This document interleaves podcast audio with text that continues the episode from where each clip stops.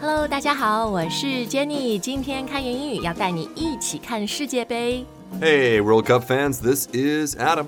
啊、那这个世界杯呢，我们呃已经是第二次说了哈，所以呢，我们节目已经做了至少八年，long time。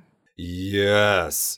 嗯，对对对，那四年一次的世界杯呢，我觉得对于很多平时可能就不是那么爱看球的人来说，then you become a World Cup fan，都会看一下世界杯。Exactly. It's a great time to jump on the World Cup bandwagon. 嗯，是是是。好，那我们今天呢会说到很多跟世界杯，特别是跟这一届卡塔尔世界杯相关的英语，所以千万不要错过。好，呃、w e have a lot of great stuff to cover. Let's get started with 最基本的就是世界杯的英语说法。 Okay, so I've already said it a few times today, but it is the World Cup. 诶，所以呃，我们前面会加的是吧 ？Like I'm watching the World Cup. Do you watch the World Cup? Yes, but be careful, guys, because often we use World Cup as an adjective. For example, a World Cup match. So in that case, we don't really need to use the. OK，所以就会说 I'm watching some World Cup matches. I'm watching uh this World Cup match，这样吗？ Exactly, exactly. Now, if my memory serves, four years ago, another question we had to answer a lot was Jenny, Adam, what's the difference between football and soccer? 对，我觉得这个很永远都会有很多人问啊，这两个单词都是足球的意思，那有什么区别呢？ Well, there is no difference. It's all about geography. Europeans say football, and North Americans generally say soccer. 我觉得是除了北美以外，the rest of the world，我们说 football，因为这对我们来说很形象嘛。你是用用脚来踢的、啊，但是因为在美国或者在北美，就是 football 更多是指美式橄榄球，所以呃，为了区别开来，就会用 soccer 这个词哈。然后它的拼法呢是 s o c c e r，但是这个时候你是发克的音，不是 saucer，是 soccer。That's right, soccer. 好，那前面讲到这个世界杯的球迷哈，呃，或者球迷，那这个时候呢，我们要用到的英语也很简单，就是粉丝，但是我们要注意复数和单数。 Yes, exactly. So I don't know how many times, Jenny, I have heard people say, I am a fans. But that doesn't really make a lot of sense. We don't usually use a, one, and plural nouns together. For example, I am a boys. 对，所以这个时候呢，你就要说 I am a fan，比如 I'm a football fan，I'm a World Cup fan。但是如果说到我们都很爱看球，then you know we are 呃、football fans。 Absolutely. 好，呃、s o Adam，do you watch the World Cup？ Oh, it's a little bit late for me, Jenny. The time difference isn't super convenient. But what about you? Oh, I'm definitely watching it. 呃，因为我的儿子，my older son, he's a huge soccer fan. 他平时就很爱看英超啊那些联赛。And you know, a few months leading up to the World Cup，他就呃、he's been studying it. 所以等一下呢，他还一定要跟我说，他知道我们俩录节目，他说妈咪，你一定要告诉大家我的预测。So he wants to share his predictions. Oh, that's awesome. Yeah. Why are you even recording this with me? You should be recording it with him. 我有想过了，但他不愿意上上节目，所以我只能和你录。Yeah, so I'm definitely watching or 也可以说 I'm following it，对吧？就是我一直在追，我是了解他的情况。 Yes, exactly. Because it's not just about matches, right? There is so much that goes on around the World Cup. 嗯，是是是，好，呃，哎，另外一个动词我们会用的，呃，就是 catch，对吧？Oh, did you catch that game? Did you catch the Saudi Argentina game？是个大冷门。Right. That was a good game to catch, right? 嗯，对，好，那接下来我们讲讲这个卡塔尔世界杯哈。呃，卡塔尔，我觉得它的英文和中文还挺像的。卡塔尔，卡塔尔，就是把那个声调稍微变一变就 OK 了。Right now, of course, I am not an expert on Arabic, but I know that we as North Americans do not pronounce this accurately at all. However, we do say Qatar. Qatar，然后英国人，因为你在国外看球，基本上那个 commentator 啊，解说的都是英国的，就呃，因为在英国足球非常受欢迎嘛，然后我就觉得如果听美国人解说，嗯，不不带劲儿，我一定要转成那个 British accent，and they say it differently，对吧？Yeah, it sounds a little bit more like cat, like kata. Okay, kata. 对，反正 whatever is easier for you to say. 嗯，就都可以啊。好，那卡塔尔呢？因为这是一个 oil-rich country 哈，所以呃，讲到什么 Saudi Arabia、Qatar、呃 UAE，我们都可以用 oil-rich 来形容这些国家。他们很有钱，因为他们有石油。Absolutely, absolutely. And that's why this World Cup is the most expensive World Cup ever，然后说他的这个 budget 预算，就现在花掉的钱已经超过前三届 combined 加在一起。哇哇，对，就真的很豪啦，真的。哎，你中文我们说这个很豪气啊，嗯，英文可以怎么说？I don't know, Jenny. They they just got a lot of money. Or they just throw money on the World Cup. Yes, exactly. 好，那讲到这个看球啊，因为在亚洲嘛，所以对亚洲，特别是小组赛阶段比赛很多，所以还是有一些非常友好的时间。呃，so can we say 呃、uh, like friendly match times？可以这样说吗？Well, you can. Of course, you'd probably want to be specific about friendly to where. So, for oh, example, okay. a China friendly time or maybe a London friendly time. 啊，是是是，好，那如果要你那种大半夜起来熬夜看的，可以说 it's、uh, the match is at an unfriendly time, Beijing unfriendly time. yes, exactly, exactly.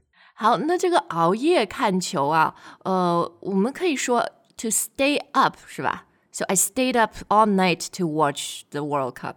Right. You can just say stayed up, or like Jenny says, you can say stayed up all night, or just stayed up late. I need to stay mm. up late to watch the match. Yeah, yeah. So uh, right now during this group stage，有很多比赛是晚上就北京时间晚上六点九点，但是也有那种半夜十二点的。So it gets a little bit late if you want to watch it live. Mm, okay. And of course, people want to watch these things live, right? 对对对，呃，那这个 live 呢，我觉得看现场哈，现场直播，呃，我们也可以说说，因为就经常会有朋友问我们，这个应该念 live 还是 live？嗯。Right, exactly. But there are a few little tips we can give you very quickly. Remember, guys, usually the word live is going to come after a subject. Like, we live in Qatar. 嗯，对，因为它是一个动词，就是 live 的发音，意思是居住。那如果它变成一个形容词或者副词，比如说一场现场直播的比赛，或者我现在是在看现场，呃，这个时候就是 live。Exactly, exactly. So you're always going to see little patterns like that. Watch something live, a live game, live music.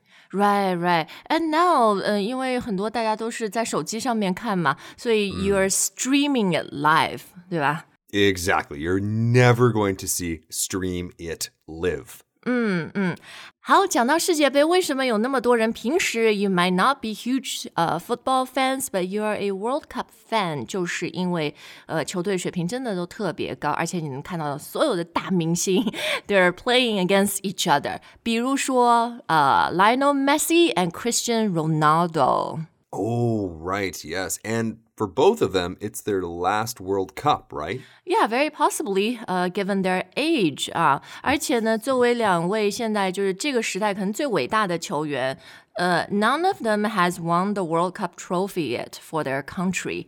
Well, maybe there's still time, guys. 嗯，对，哎，那他们两个踢的位置都是那进球的嘛？前锋这个英语怎么说呢 ？striker 啊，strike 就是有那种 attack 的意思，攻击哈。So in soccer or in football, you call them strikers. Strikers, or we should probably put on a bit of a British accent here, shouldn't we, Jenny? Striker. 啊，OK。好，那另外世界杯大家讲的很多的就是这种分组是吧？The the group draw 啊，分组抽签，然后呢，经常会讲什么死亡之组。Yeah, the group of death. 嗯，是是是，Adam，你知道今年哪一个小组是很多人公认的 Group of Death 吗？I have no idea. Yeah, I googled it for our show，然后我很很惊讶的发现，it's Group B，就是 England、呃 Iran、USA、Wales。因为乍一看好像除了 England 没有特别强的队，但是说 Group B 还是他们的 average ranking 是最高的。所以哦， 嗯，did not know that。好，呃，那现在我们来讲讲哈，每一届的这个世界杯呢，都会有一些冷门，呃，而且今年的冷门还出现的挺早的，就是阿根廷的第一场比赛小组赛，结果就呃被沙特打败了。What an upset, right? 哦，不是 cold door 吗？Man, that door was so cold. No, no, no, guys。呃，在体育比赛里面的这种冷门哈，呃，应该叫做 upset，就好像你很 upset 会哭，对吧？因为如果有一个冷门的时候，很多的球迷都会很 upset，怎么会这样？Especially if you're an Argentinian fan. Right, right, exactly.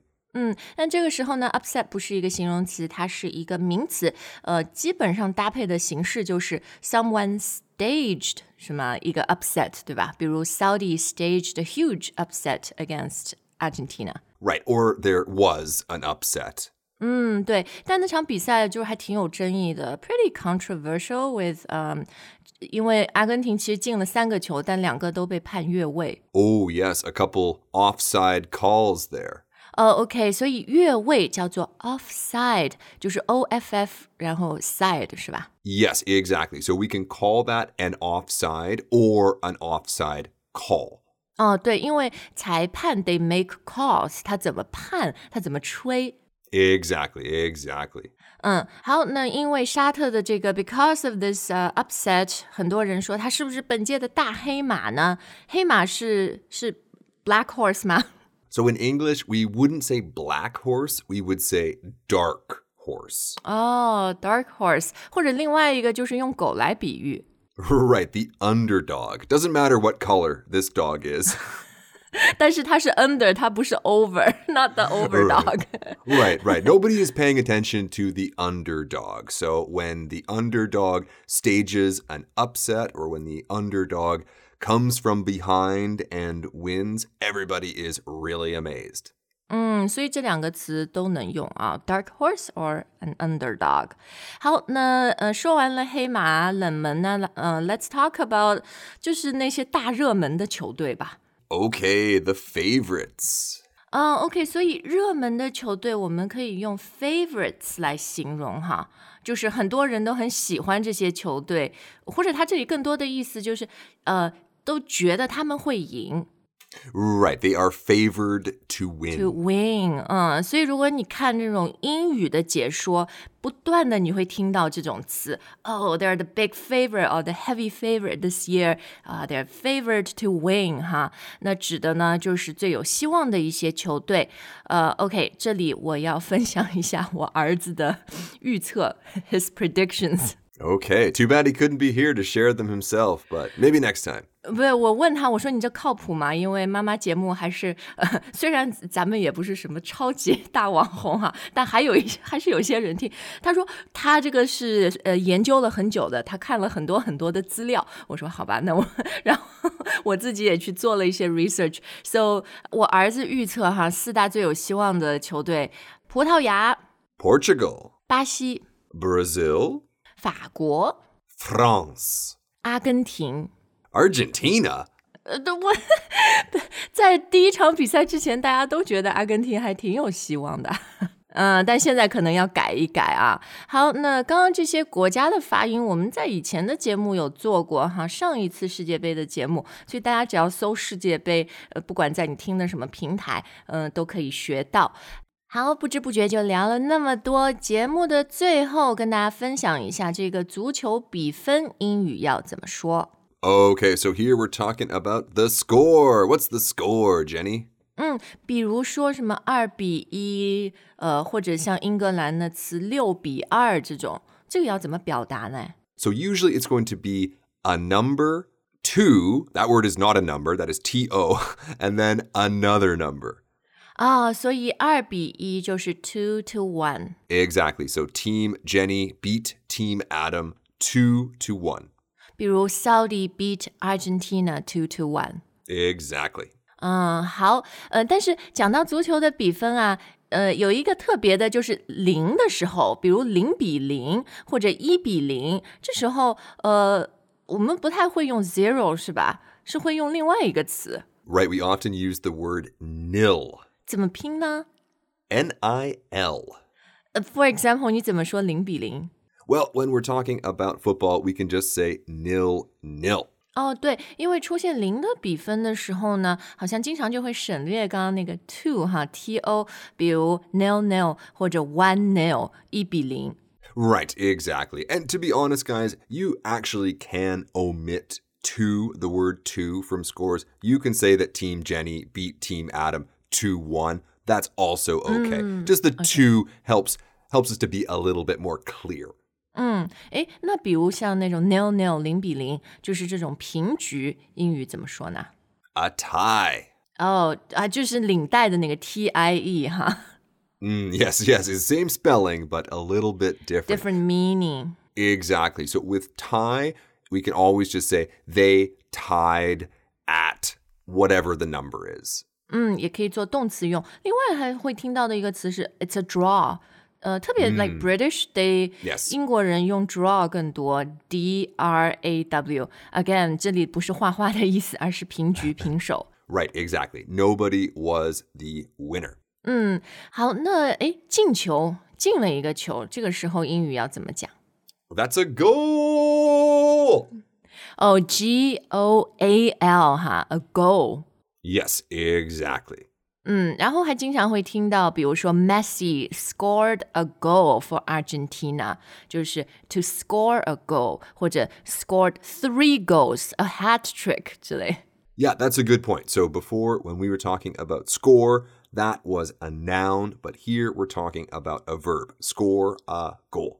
好，那我们今天的节目就到这儿。大家有没有看世界杯呢？Do you watch it? Do you follow it? And who do you support? Right. Who do you cheer for? Who do you root for? Yes，请大家到留言专区跟我们来分享。好，感谢大家收听今天的节目。Enjoy the World Cup, and we'll see you next time. All right, guys. Bye for now.